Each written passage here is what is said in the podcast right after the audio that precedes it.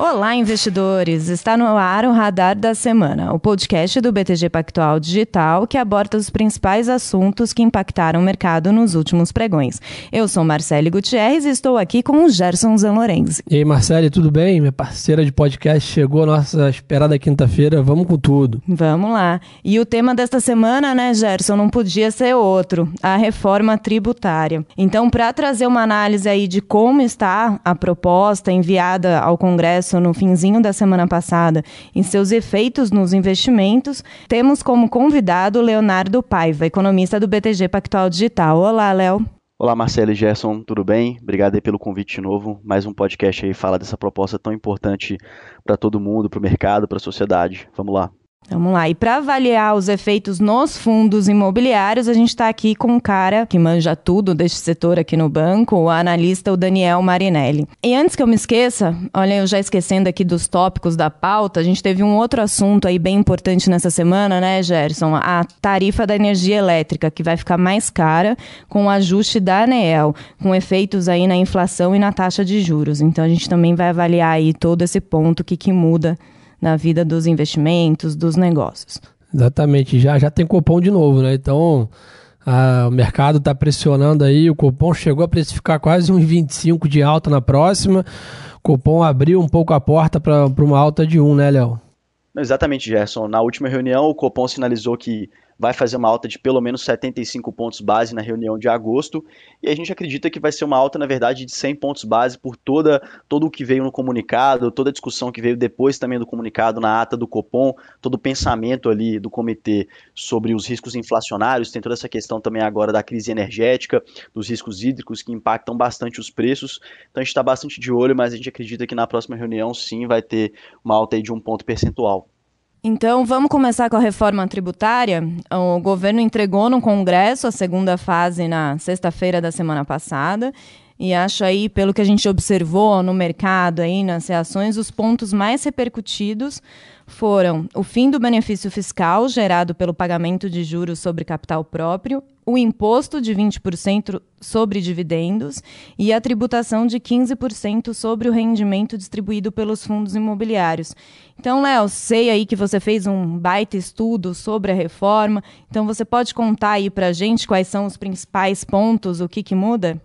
Bom, pessoal, legal. Então, acho que assim, dando um panorama geral da reforma, é, essa reforma ela começou, então, tinham diversos projetos, tinha um projeto que veio do Senado, um projeto que veio do Bernardo Api, que estava sendo discutido também na Câmara, tinha um projeto que veio do Poder Executivo, e aí foi feita uma comissão mista para poder juntar os três projetos, ver do que, que ele saía, e aí chegou no que a gente tem um panorama atual, né? A proposta ela foi fatiada em algumas porções, uma parte foi direcionada para o Senado, outra parte foi direcionada para a Câmara dos Deputados, e todas as partes que foram direcionadas para a Câmara dos Deputados, elas foram via matéria infraconstitucional.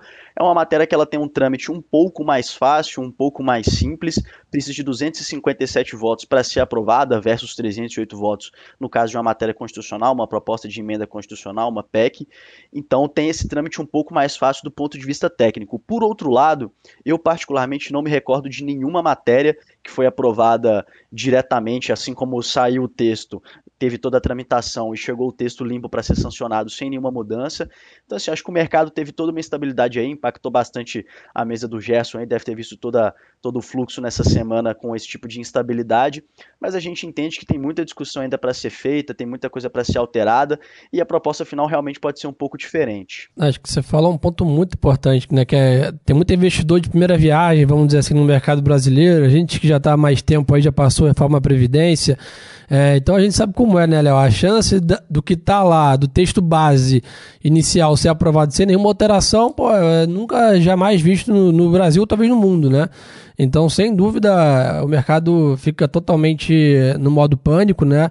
Tem aversão a, a, risco, a mudança, e ele prefere tirar o pé do acelerador e, e, fazer caixa. Né? Então, por isso que a gente sempre fala, no momento né, de crise, como foi da pandemia, ou de uma mudança muito grande, como está acontecendo agora, a melhor coisa que a gente brinca é sentar na mão, né, Léo? Não, não tomar nenhuma grande decisão, não operar, porque o mercado fica realmente irracional, né? É isso aí. E aí, pessoal, aqui o Daniel Marinelli falando um pouquinho, pegar esse gancho aí do, do, do Gerson. Quando a gente destrincha um pouquinho os números, né, Gerson, a gente, vamos lembrar, em 2019 a gente tinha 200 mil investidores em fundos imobiliários.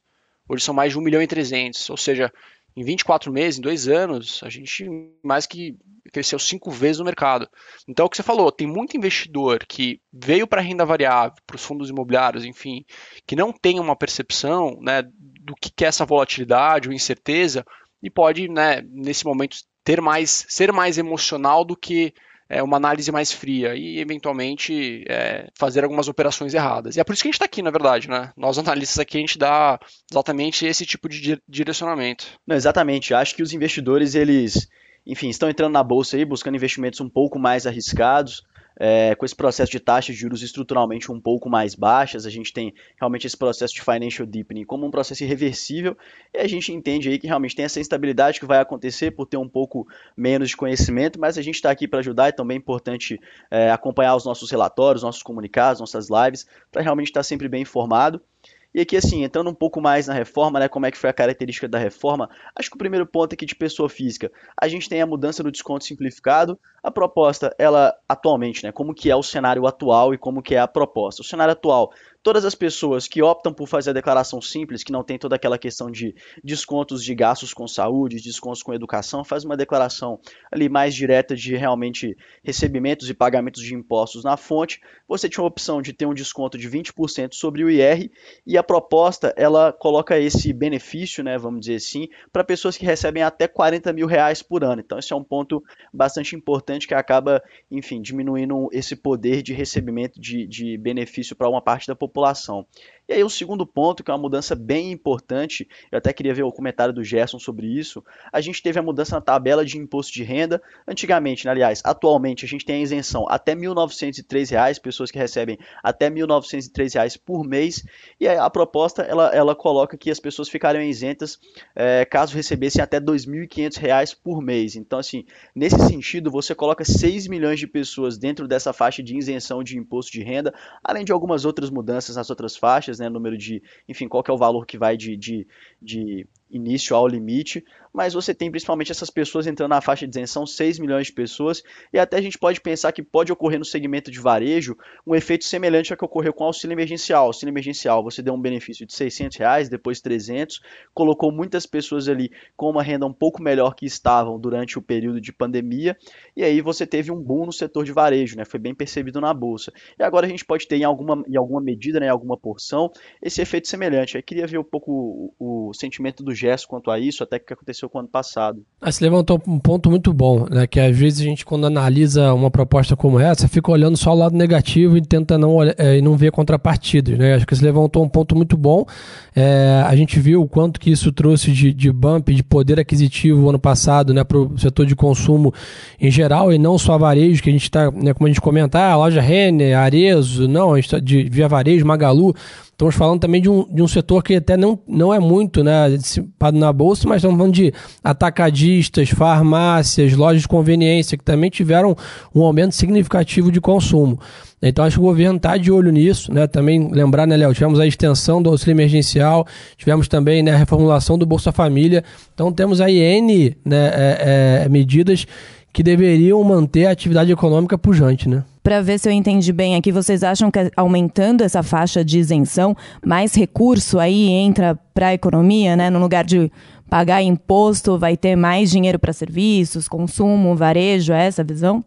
Acho que é isso, assim, porque o que, que acontece, né? Quando a gente tem uma cobrança de impostos, você acaba diminuindo a renda disponível para as famílias, essa renda disponível que é, que é reduzida, ela vai via impostos para o governo, e o governo que está até um pouco enforcado, a gente está vendo em reforma administrativa também discutindo para reduzir os gastos do governo, ele tem que direcionar isso para suas despesas obrigatórias, então ela tem tem que fazer um direcionamento, às vezes, para um fundo específico, um fundo de investimento do governo ali, que é um dinheiro que não vai ser direcionado diretamente para o sistema econômico naquele momento. Então você tem vários problemas aí, várias disfunções que acontecem via arrecadação de impostos, mas por outro lado, quando você tem mais dinheiro disponível na mão da população, que é o que essa faixa de isenção maior ela, ela permite, você tem que, você faz com que as pessoas elas peguem essa renda disponível e elas coloquem diretamente no sistema econômico. Então, assim, o cara que ia pagar 70 reais de imposto a mais, ele vai pegar esses 70 reais e ele vai gerar consumo em alimentos, ele vai gerar consumo em entretenimento. Então isso aí é bem importante. É justamente o que o Gerson falou, né? Você tem impacto no setor atacadista, setor de base,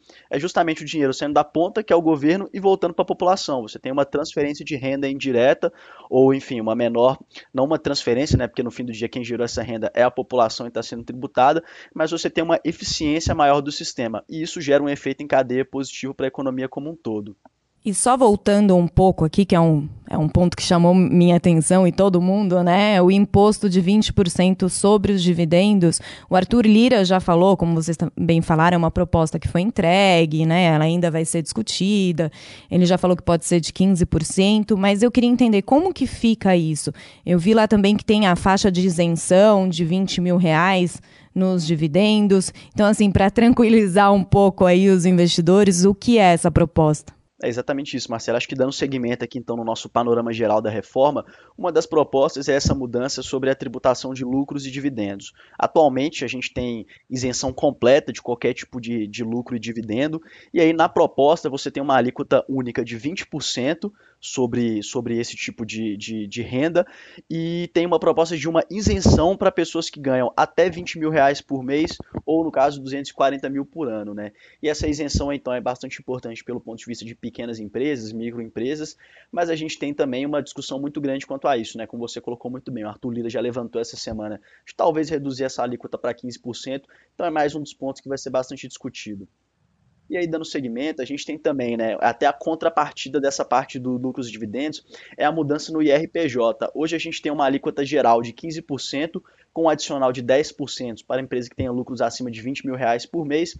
E a proposta, então aqui pensando em grandes empresas já, a gente tem uma alíquota geral de 22,5%, né, os 12,5% mais 10% a partir de 2022 e a partir de, desculpa, em 2022 e a partir de 2023 uma alíquota de 10% mais os 10 de bônus, então 20% no total. Então assim, tem bastante discussão que essa alíquota de 20% nos lucros e dividendos, compensada por essa redução aqui de, enfim, até 5% a partir de 23, não faria muito sentido, né? Ainda tem uma, tem uma disfunção aí, então é algo que vai ser bastante discutido.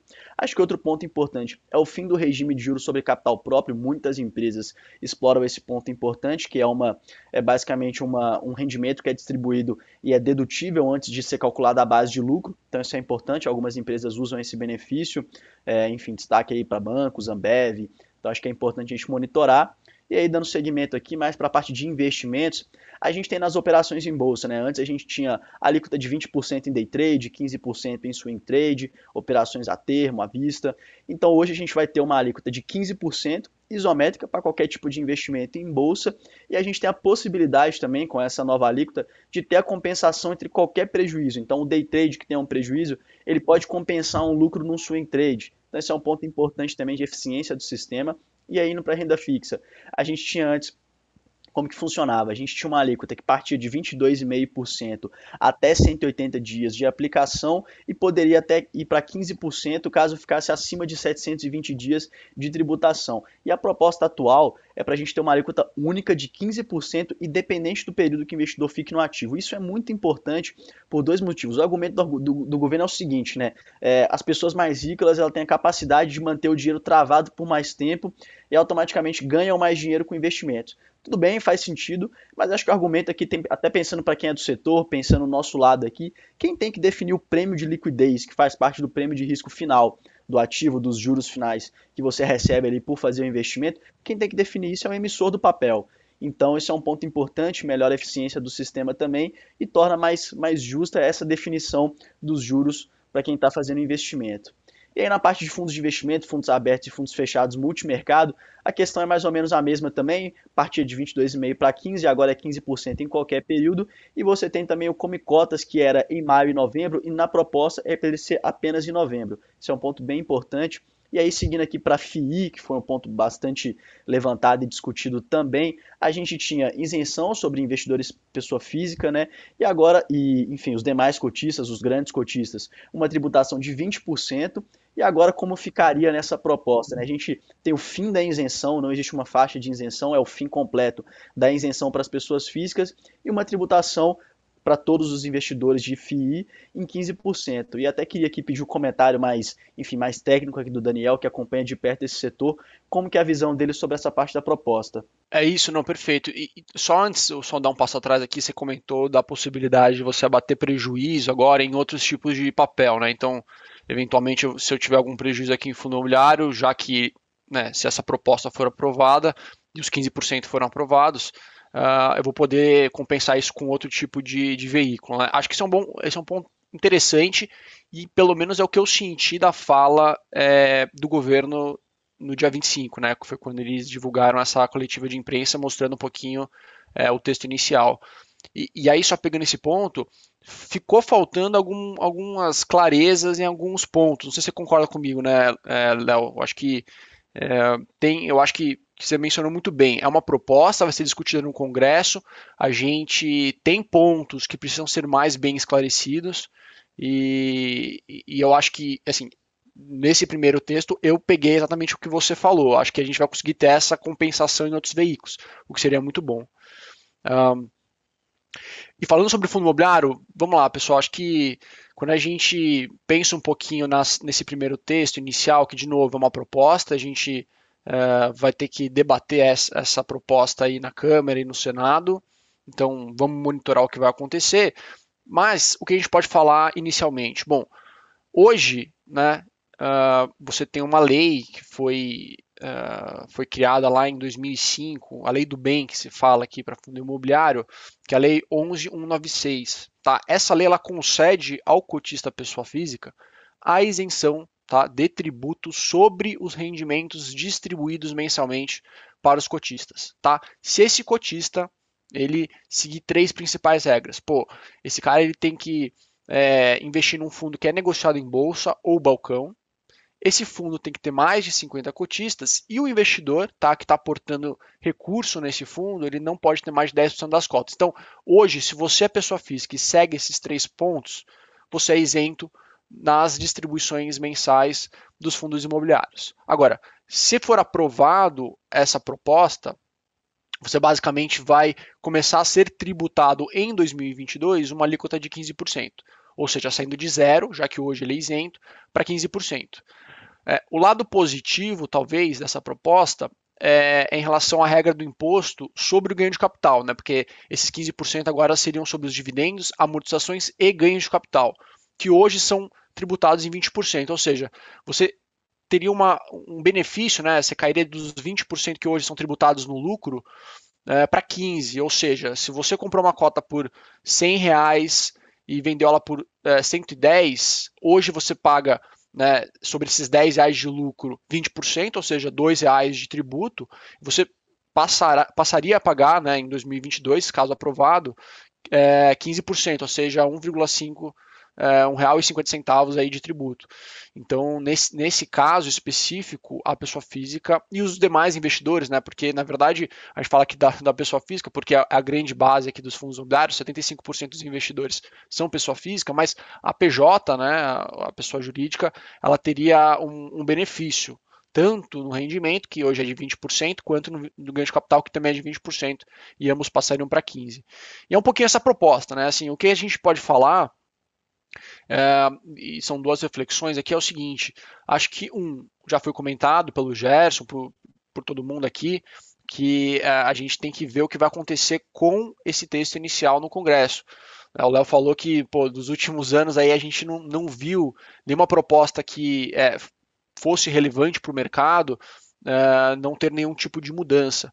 É, e, e, eu concordo. Então, acho que a primeira, primeira reflexão aqui, pessoal, calma, né? Eu acho que não adianta a gente fazer nenhum movimento brusco, sair vendendo todas as cotas, uh, sair comprando todas as cotas. Eu acho que é o momento da gente continuar tendo bons fundos, né? E operando normalmente com respaldo fundamentalista, né? Então, ou seja, é, você entendendo quais são os gestores que eles estão fazendo, se a carteira está bem posicionada, quais são os ativos. Uh, do que eventualmente você sair vendendo tudo, porque, de novo, acho que. Acho que a escolha de bons ativos é mais importante que nunca agora, né? Você está bem posicionado, porque que a gente sempre fala também, né? Depois que passa a turbulência, normalmente os melhores ficam melhores ainda, né? Você tem aquela seleção natural de, de, de setor e de ativos, então mais importante que nunca o fundamentalista agora, né? Exatamente, porque é o que você falou, né, Gerson? Assim, a gente vai nesse, nesse curto prazo, você tem maior resiliência, dada a incerteza, porque ele é um fundo que é mais líquido, ele tem um melhor gestor, ele, ele tem um portfólio melhor, e numa retomada, né, se eventualmente acontecer alguma, alguma tributação ou não, né, esse, é o, esse é o fundo que exatamente vai se beneficiar de uma forma mais rápida dessa, dessa melhora do mercado. Boa. E Dani, acho que é importante também comentar né, que, que a tributação de, de FI, mesmo que aconteça, se tiver uma outra, outra contrapartida, também, por exemplo, como a gente comentou, né? Hoje na reforma não está não tá falando de LC, LCA, CRI, CRA, ou seja, né, acho que pouca chance de, de ser aprovada desse jeito. Então, na teoria, incluírem também os outros tipos de ativos, ou seja, criarem uma indústria é, homogênea, pode ser criar um pouco de vol, mas depois os, os, fundos voltam a retomar. Então, acho que, né, o que, sempre foi um terror, né, não, se tributar a FII acabou a indústria. Não é, tem que ver o, o todo, né? Perfeito. Perfeito, eu concordo 100%. Né? Então, é, me parece que você tributar alguns veículos e, e, isentar outros, a gente vai voltar no, na história antiga, né? Então, assim, a gente vai voltar naquele momento em que você tem vários, vários veículos que estão se beneficiando em prol de outros. Se o governo realmente quer trazer uma harmonização e uma linearização, acho que faz mais sentido ou você tributar tudo ou você não tributar nada, né? Porque você cria um novo status quo no mercado uh, e é o que você mencionou, né? Assim, o veículo fundos imobiliários vai permanecer atrativo dadas as características de investimento do próprio fundo imobiliário. Né? Pô, você prefere comprar um imóvel Uh, que custa 300 mil reais em média, ou seja, não é acessível ao pequeno investidor, né, à pessoa física normal, tradicional, uh, sem liquidez, né, para você vender esse negócio demora 6 a 1 ano, 6 meses a 12 meses, é, ou comprar uma cota de um fundo imobiliário que negocia em bolsa D2, né, tá no, o dinheiro está tá na sua conta, uh, com, com acessibilidade, né, com 100 reais você compra uma cota de fundo imobiliário. Então, assim, me parece que os fundamentos imobiliários continuam sólidos para os próximos anos e o veículo de fundo imobiliário talvez seja a melhor forma de você expor, talvez não, é a melhor forma de você expor hoje com liquidez ao mercado imobiliário. Então, é, olhando para frente, é, mesmo que haja algum tipo de tributação, o veículo fundo imobiliário tem, tem um bom, bom caminho pela frente, um bom crescimento. Marinelli, aproveitando aqui que a gente já foi para esse papo de fundos imobiliários, o que, que o investidor pode fazer nesse momento? A gente faz uma análise mais profunda, a dica é olhar relatórios, setor, né? A gente já ouviu muito falar aí de galpão logístico, agronegócio, ou é esperar? É, o que, que a gente deve fazer com os fundos imobiliários agora, né? Porque essa a, a isenção da tributação nos rendimentos era um ponto sempre muito destacado, muito positivo, assim. Qual que é a sua dica neste momento, enquanto a reforma tributária ainda está sendo discutida? Ótimo ponto, né? Acho que o que o investidor hoje tem que fazer é manter a calma e não sair fazendo movimentos bruscos. Isso dos dois lados, tanto é, desmontar né, e, e, liquidar toda a sua posição de fundo imobiliário é, e também não sair comprando tudo porque os preços caíram. Realmente caíram, né? Nos últimos é, na, última sexta-feira e na segunda, que foram os dois dias aí pós é, coletiva de imprensa do governo, a gente viu que os fundos imobiliários caíram bastante, né? 3, 4, 5%, que eu estou pegando o IFIX como proxy. É, e, e, você tem hoje bons fundos de tijolo com, com alto desconto, né? 30% de, de desconto em relação ao valor patrimonial, é, 20% de desconto em relação ao cuja reposição. É, então, assim, a gente tem bons ativos no mercado e a minha sugestão é que Lógico, vamos monitorar o que vai acontecer com essa proposta, com essa proposta no Congresso. É, podem haver, pode haver mudanças né, nesse texto inicial. E isso vai mudar o jogo inteiro. Né? Então, acho que a, a, a, melhor forma aqui é você continuar monitorando e fazendo as mes a mesma estratégia de alocação que você vinha fazendo nos últimos anos, que é um pouco que a gente tem é, performado. Então, a gente vai continuar buscando fundos baratos, né, e eventualmente liquidando alguns fundos que já estão caros. Acho que não mudou a estratégia inicial. Pelo contrário, aqui ela se intensifica, que é um pouco que o Gerson mencionou. A gente tem que buscar bons fundos, a gente tem que buscar permanecer calmo nesse momento, fazer análises frias, né? e entender quais são os fundos que, nesse momento, vão trazer mais resiliência e, numa retomada, uma, uma, uma aceleração é, das cotas. Né? Bom, Daniel, até tem um ponto importante. Assim, a gente começou falando um pouco sobre Copom, sobre taxa de juros, Selic em perspectiva de crescimento até o final deste ano. Mas um ponto que é importante, a gente até começou, comentou um pouco em outra conversa, né, Daniel? É, a gente teve o Conselho Monetário Nacional definindo no último, na última semana que a, a, meta de inflação, o centro da meta de inflação para 2024 é de 3%. E o que, que isso mostra para a gente? Né? A gente mostra que a gente vai perseguir uma meta de inflação de 3%, porque a gente vai ter juros mais baixos, um prêmio de risco da economia um pouco mais baixo, porque a economia está se tornando menos arriscada. A gente teve a reforma da Previdência em 2019, a gente tem reformas a caminho, reforma administrativa, reforma tributária, que vai ser discutida ainda para chegar no melhor formato, construir o consenso. Mas é uma reforma também que estruturalmente tem impactos positivos positivos na economia, como a gente comentou aqui, tá a questão de varejo ali com o Gerson.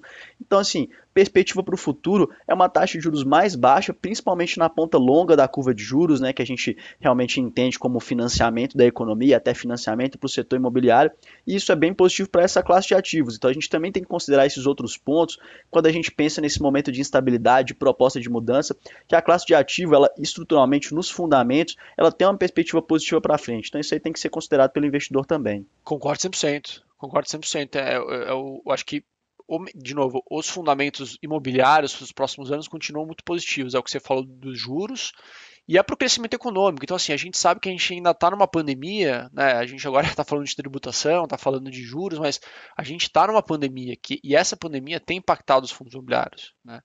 Ah, você, não tem, você tem shopping center que não está abrindo as portas, é, hotel também não. Você tem uma discussão de laje corporativa, o próprio galpão logístico é, nesse momento né, também tem sofrido um pouco mais. Então, a pandemia em si, ela traz também uma incerteza grande. E a gente não, não encerrou ela por definitivo, né? Pelo contrário, a gente já está aí vivendo os últimos dias, pelo menos, espero. Né? Quando a gente pega um pouquinho aí em termos de vacinação, e você conhece bem, Léo, você pode passar um, pouquinho desse panorama, mas é, eu acho que esses próximos seis meses aí vão, vão concluir, espero, que é essa pandemia aqui no Brasil. E aí a gente vai poder chegar em 2022 muito mais é, é, estável, uma, uma, economia muito mais estável, é, em que as pessoas vão poder, enfim, consumir normalmente, como, como consumiam, e esses ativos que eu mencionei para vocês, principalmente shopping center, vão voltar a performar. Né? Então, é, é, o crescimento econômico, e não só os juros, mas também o crescimento econômico é muito importante para os fundos imobiliários. E antes, queria acrescentar mais duas perguntas. Eu sei que a gente já falou muito aí, a proposta está em andamento, o setor continua, né, dependendo de fatores macro. Queria saber na opinião de vocês, a proposta, se ela caminhar do jeito que ela está, com a tributação sobre os rendimentos dos fundos imobiliários. Vocês acreditam que os, a indústria, o mercado de fundos é afetado de alguma forma? A gente viu aí nos últimos anos é, o número de fundos cresceu exponencialmente. Né? Em 2015 eram 264 fundos registrados, hoje já são 590 e para o mercado imobiliário como um todo também. A gente pode ver aí um efeito de menos emissões, menos aportes. Queria entender a visão de vocês, a gente já falou do investidor, mas como que esse setor de fundos e o mercado imobiliário, ele pode, ele vai ser afetado com se a proposta da reforma tributária for aprovada do jeito que está? Bom, eu vou falar dos fundos imobiliários, daí o Léo me complementa, ele também pode falar sobre os fundos de investimento, mas para fundos imobiliários, Acho que num primeiro momento, você, claro, vai ter, vai ter um impacto maior, né? É, porque você, vamos lá, a gente tem 75% da base de investidores pessoa física nos fundos imobiliários. Uh, se a gente tributa a pessoa física, claro que você vai ter um impacto no curto prazo maior.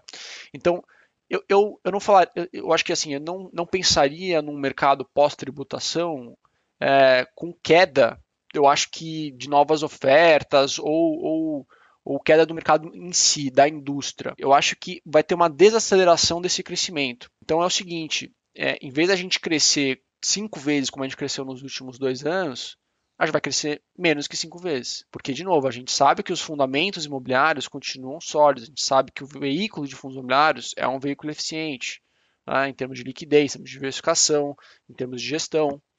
Então, eu diria que no curto prazo você provavelmente vai ter um baque maior em termos é, dessa, desse crescimento, mas no longo, médio e longo prazo, você vai ter a volta uh, de, um, de um crescimento como a gente viu nos últimos anos. Principalmente porque a gente vai estar no momento de juros ainda historicamente baixo. Então, assim, a gente tem muito ainda a crescer em termos do investidor pessoa física entrando em renda variável. E fundos imobiliários, e aí o Gerson pode comentar, que, que ele está na, na, na, linha de frente, pô, a gente sabe que é a porta de entrada desse cara para renda variável, né? Então, Sem dúvida, sempre foi, né? né? Então é um pouquinho desse, desse meu racional. Acho que no curto prazo, teoricamente, você teria um impacto maior sim. E no médio e longo prazo, acho que voltaria ao normal, como a gente viu nos últimos anos. E aí acho que nesse ponto aí que a gente tem que pensar também todo o processo de financial deepening aqui que a gente já mencionou da, da economia brasileira, a entrada dos investidores, o apetite por outros tipos de investimentos, outras classes de ativos diferentes de renda fixa e de fundos de investimento também.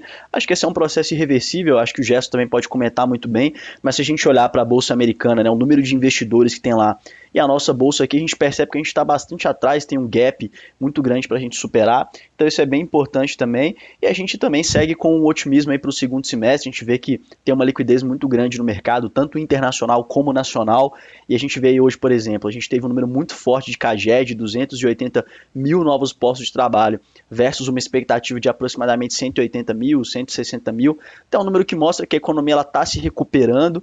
É, também tem um ponto importante, está né? Tá se recuperando na medida que a vacinação está acelerando, a gente tem uma menor restrição de mobilidade social com a vacinação acelerando, isso é importante para a retomada da economia e também contratar um otimismo para o segundo semestre para todas as classes de ativos, né, no geral, principalmente as mais arriscadas. E aí também, assim, a gente entende que a vacinação ela vai acelerar bastante também nesse mês de julho, vai acelerar também no segundo semestre, principalmente em agosto. A partir de agosto ali uma abertura da economia um pouco mais segura, né, com um pouco mais de proteção para a população. E aí sim, a gente realmente caminhar para aquele cenário de crescimento econômico acima de 5% que a gente projeta aqui no banco. É, até porque eu acho que esse, esse fenômeno aí de crescimento do mercado brasileiro está muito mais atrelado do que qualquer outra coisa à tecnologia. Né? Então, esse acesso, todo mundo aos bancos digitais, smartphone, todo mundo hoje tem um smartphone e consegue abrir conta, ter acesso às ações, qualquer que seja o produto. Então, acho que não é tributação nem juros, como você falou bem, né, Léo, que vai interromper esse movimento. Né? Olhar a quantidade de CPF na bolsa, quantidade de CPFs em fundos versus que o Brasil tem parado em conta corrente parado em poupança, a gente tem mais 10, 15 anos de crescimento exponencial tranquilamente. E aí não dá para imaginar que vai parar de ter tecnologia, vai ter menos acesso ao telefone. Pelo contrário, cada vez mais barato o acesso e cada vez mais é, rápido, né? Então acho que esse movimento, como vocês comentaram bem aí, o Dani também, é uma coisa mais transitória, mas estrutural, né? Lá para frente, não, tem, não há razões para a gente achar que a gente vai evoluir nesse mercado, né?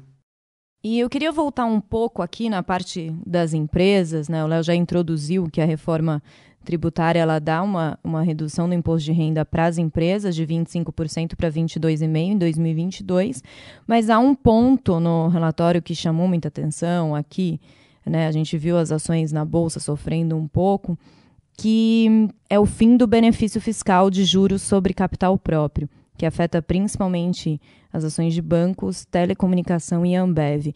Gerson, queria entender com, com você, Léo, também, o que, que significa esse fim dessa dedução e qual que é o impacto nessas empresas listadas em bolsa?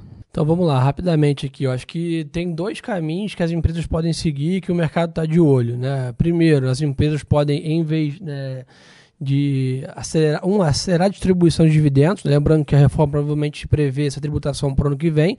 Então as empresas podem acelerar a distribuição para esse ano, mas é uma coisa meio, né, momentânea, ano que vem teria que pagar de qualquer jeito.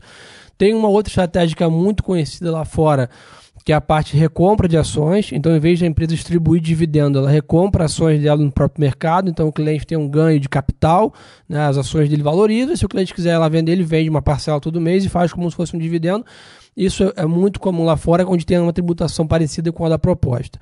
E uma outra também razão, que aí depende muito de cada empresa e cada setor, que é o seguinte: em vez da empresa ou distribuir né, ou recomprar ações, ela reinvestia na companhia comprar outra empresa, fazer aquisições no setor, ser mais agressivo em expansão, consequentemente aumentar faturamento e aumentar preço de mercado. Então, acho que, de novo, da mesma maneira que a gente comentou ali, não acho que é uma tributação ou uma taxa de juros que vão acabar com o mercado de ações ou o mercado corporativo no Brasil. A gente sabe que tudo se adapta, algumas coisas demoram menos tempo, outras mais tempo, mas só olhar o mercado americano que tem tributação de, de, de dividendos, etc., as empresas super conseguem navegar. Então, é claro, é, não dá para comparar um mercado com o outro, mas as empresas têm aí três caminhos, né? Distribuir mais dividendos, faz, fazem recompra ou reinvestem mais na operação e, consequentemente, têm resultados melhores também é, operacionais. Então, mas como a gente comentou bem aqui, né? Só o tempo vai responder isso, né? Inclusive, Gerson, eu li uma matéria, acho que foi no, no Estadão, se eu não me engano, que se for aprovada essa reforma do jeito que está, esse ano a gente pode ver um bom aumento de pagamento de dividendos e de juros, as empresas é, aproveitando para distribuir o lucro que está em reserva neste ano. Você acha que isso pode acontecer? Não, acho que é uma das cartas na, na mesa, só para vocês terem uma ideia. Né? A Vale tinha a projeção de distribuir é, entre esse ano e o ano que vem mais de 15 bilhões de reais de dólares desculpa, em dividendos. Né? Então, realmente, sim, a quantidade de caixa, a Ambev, então, tem uma quantidade de caixa monumental. Então, acho que isso sim está na mesa. Acho que o papo que a gente está tendo aqui é o mesmo papo que todos os presidentes das companhias estão tendo. Né? Uma reforma muito branda.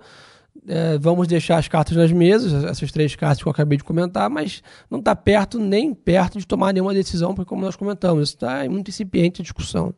Legal. Bom, vocês têm mais algum ponto aí para acrescentar da reforma ou a gente pode partir aí para o segundo ponto polêmico da semana? Marinelli, quer acrescentar alguma coisa sobre sua visão de fundos, do mercado imobiliário? É, eu vou pegar o gancho do que o Gerson falou agora, né?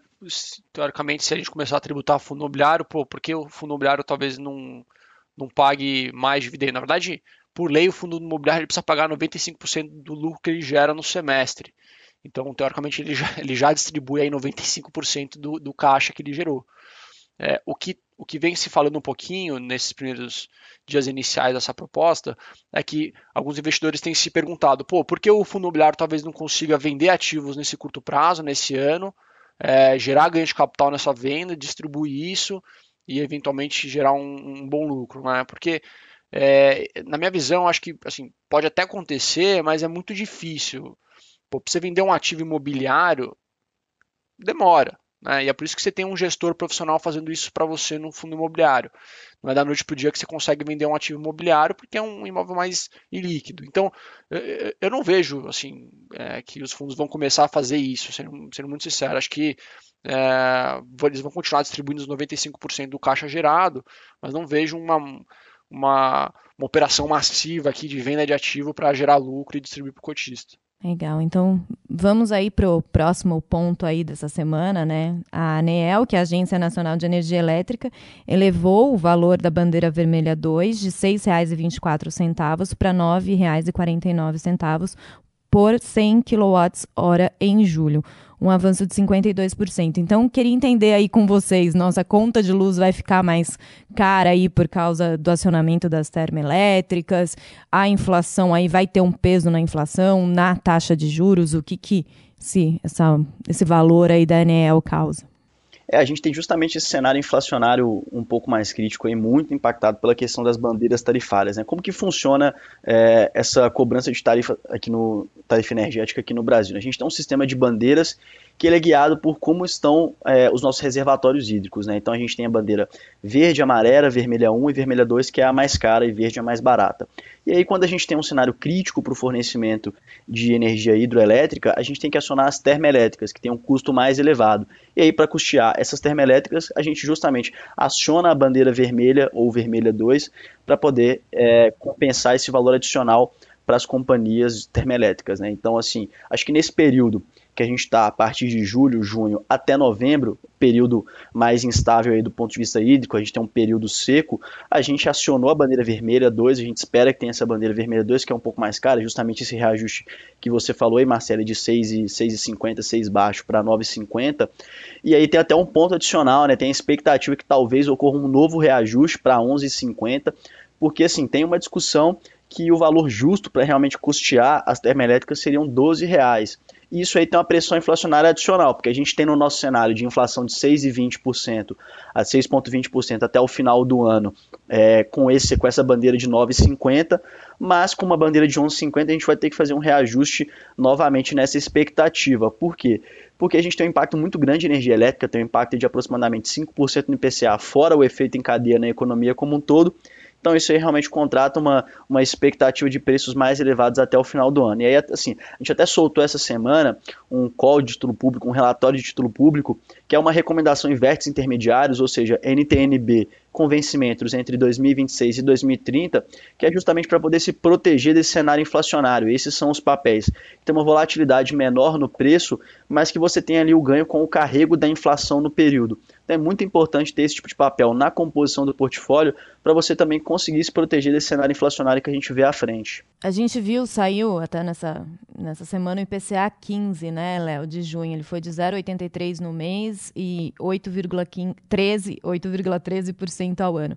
Você acha que essas mudanças aí na bandeira tarifária da ANEL, elas já estão... É, ela pode, elas já estão, não, elas podem ter um efeito maior nessa inflação aí que a gente está vendo um pouco acima de 8%. Vocês estimam de quanto que pode ir o IPCA neste ano? É, assim, a gente tem essa expectativa de uma inflação de 6,2% até o final do ano, para 2021 fechado mas a gente entende que essa, essa mudança aí para 11,50, a gente, assim, na cabeça, né, vamos dizer assim, a entrada direta dessa inflação seria de mais ou menos 15 pontos base, iria para 6,35, 6,30, mas tem todo esse efeito de cadeia, né, que a gente mencionou aqui, então, é, enfim, é, é um 6 alto, provavelmente, caso tenha esse impacto, a gente pode ver alguma coisa próxima de 6,50, talvez até um pouquinho acima, e aí até tem outro efeito, né, que a gente também acho que não está totalmente precificado pelo mercado, até em curva de juros, bolsa, o Gerson pode comentar bem aí também nessa parte de bolsa, mas que é a retomada da economia. A gente estima aí, observando a experiência internacional, que uma vacinação da população adulta entre 50% e 55% já permite uma reabertura bem maior do segmento de serviços da economia como um todo, um nível assim de isolamento social muito menor é, é necessário para a gente realmente manter o número de óbitos e casos no nível estável. Então, assim, eu particularmente entendo que não está totalmente precificada essa melhora positiva né, na economia com a vacinação. Acho que ainda tem aí um espaço para ser precificado em bolsa e também em curva de juros. E aí tem outro ponto importante pensando em inflação, né? Beleza, a economia retomou, a gente tem demanda então pressionada e oferta estável, porque a oferta tem um período para se recuperar um pouco mais lento do que a demanda. E isso aí, mais expectativa inflacionária. Por isso que a gente recomenda esse, esse tipo de alocação em título público com vértice intermediário, NTNB entre 26 e 30, para poder realmente se proteger desse cenário aí crítico para preços que a gente vê para este ano. Legal, Léo. Bom, até que você já falou, já vou dar aqui a informação. O Gerson não está mais aqui no nosso bate-papo. Ele teve que nos deixar, que acho que como a gente está comentando aqui, o mercado de renda variável está uma loucura, é começo de mês, a gente tem carteira recomendada, tudo aqui, a mesa de RV tá maluca e o, o Gerson nos abandonou. Não, mentira, não nos abandonou, precisou dar uma saída aqui no nosso podcast. Bom, eu acho que é isso, pessoal. Acho que mais um episódio aí no ar. Acho que a gente conseguiu abordar aí reforma tri tributária, fundos imobiliários, a nova tarifa da ANEEL. Queria saber, Marinelli, você tem alguma coisa a acrescentar aí, alguma dica, alguma recomendação aí para quem pretende investir em fundos? Vamos lá. É, eu acho que meu minha mensagem final aqui, pessoal, acho que é só reiterar um pouquinho essa questão da parcimônia nesse momento. É, acho que não é o momento de, né, você sair vendendo tudo, comprando tudo, momento de ter calma. É, a pessoa física, ela é nova nesse mercado, ela se sente mais emocional, eu entendo. É, já, já, já, fui mais emocional também no, no meu, no meu, é, no meu caminho aqui de profissional do mercado financeiro. No começo eu também é, tinha um pouco é, esse, esse sentimento, né?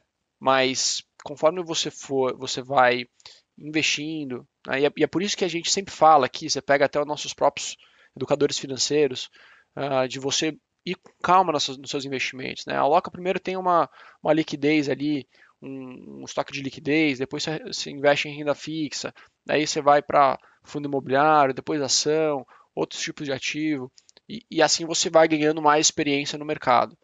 Uh, porque aí você se sente mais confortável. Né? Por mais que a gente hoje está vivendo um momento de incerteza, né? a gente sabe, e isso a gente faz aqui, eu faço 24-7 isso, uh, quando eu olho para frente, eu vejo ainda bons fundamentos. Né? Então, É, e aí eu consigo analisar de uma forma mais fria e tomar uma decisão mais objetiva e mais acurada, digamos assim. Então, a minha mensagem final aqui, pessoal, calma. É, é, eu acho que uma proxy que eu gosto de mencionar aqui nesse momento é como se a gente estivesse numa turbulência no avião, tem uma turbulência, o piloto vai pegar ali o rádio e falar, pessoal, todos calmos, estamos passando por um momento de turbulência, mas chegaremos ao nosso destino. Né? Então, eu acho que, é, de novo, pessoal, calma, que vai dar tudo certo. É, eu confesso, Marinelli, que eu estava ali na, na porta aí para fazer uns investimentos em fundos imobiliários, analisando tal, resolvi dar uma, uma esperada, uma calma aí, esperar a carteira recomendada aqui do BTG, esperar todos os relatórios aí para tomar a melhor decisão. É isso aí. E Léo, o que, que você tem aí a acrescentar? A visão para os próximos dias? O que, que a gente deve esperar aí, ficar de olho no cenário macro? Acho que o meu recado final aqui é, vai bem na direção do que o Daniel falou também, ter um pouquinho de calma, paciência, porque, enfim, a gente desacredita aí que uma proposta que saiu do Poder Executivo vai passar ser imune né, a qualquer tipo de mudança no Congresso. A gente acredita que vai ser construído um consenso para chegar na, na, melhor proposta final para todo mundo. E aí é bem importante acompanhar aqui então os nossos relatórios, até aqui na parte de estratégia também. A gente está com uma reformulação da área, agora a gente é macro e estratégia, também tem todo um relatório de estratégia de alocação a gente, enfim, lançando hoje, no dia 1 né, vocês vão ouvir no dia 2, é, mas lançando o nosso relatório de estratégia de alocação, liderado aí pelo Álvaro Frasson, nosso economista head aqui da área de macro e estratégia. Então tá bem legal ali, tem toda a recomendação para perfil moderado, conservador, arrojado, então bem importante também acompanhar qual que é a classe de ativo direcionada ali para o seu perfil, então bem importante, e a gente vai monitorando. Acho que assim, é, a gente tem recesso político chegando aí até o dia 18, deve começar o recesso político, tem bastante coisa para acontecer, mas ir monitorando o cenário, acompanhando nossos relatórios, nossas lives aqui, para poder realmente tomar as decisões com o melhor conjunto de informações possível. Né? Acho que o meu recado final é esse, Marcelo. E acrescentando todos esses relatórios que o Léo falou, os relatórios de fundos imobiliários do Marinelli, a gente posta diariamente lá no nosso canal do, do Telegram Research News. Então, assim que sai, o Léo manda, o Marinelli manda para a gente, a gente já coloca lá no ar. Bom, é isso, mais um episódio do podcast Radar da Semana no ar. Muito obrigada, Marinelli. Obrigado, pessoal. Obrigado, Marcele. Valeu, Léo. O Gerson está aqui, mas é sempre bom estar conversando com pessoas extraordinárias. Obrigado. E muito obrigada, Léo. Eu só agradecer de novo, então, o convite. Muito bom estar aqui com vocês, passar essa informação. Agradecer também o Daniel aí, Marcele, Gerson, todo mundo. É isso aí, pessoal. Muito obrigado e até a próxima. É isso. Lembrando, toda quinta-feira à noite, ali, finalzinho do dia, sexta de manhã, tem um episódio novo no ar. A gente sempre tenta abordar aí os assuntos mais quentes da semana. Então, só conferir a gente no Spotify, no Apple Podcast, Google Podcast. E lembrando, o podcast Radar da Semana tem participação, apresentação minha e do Gerson Zanlorenzi e produção e edição de áudio da Fabiana Prado. É isso, até semana que vem.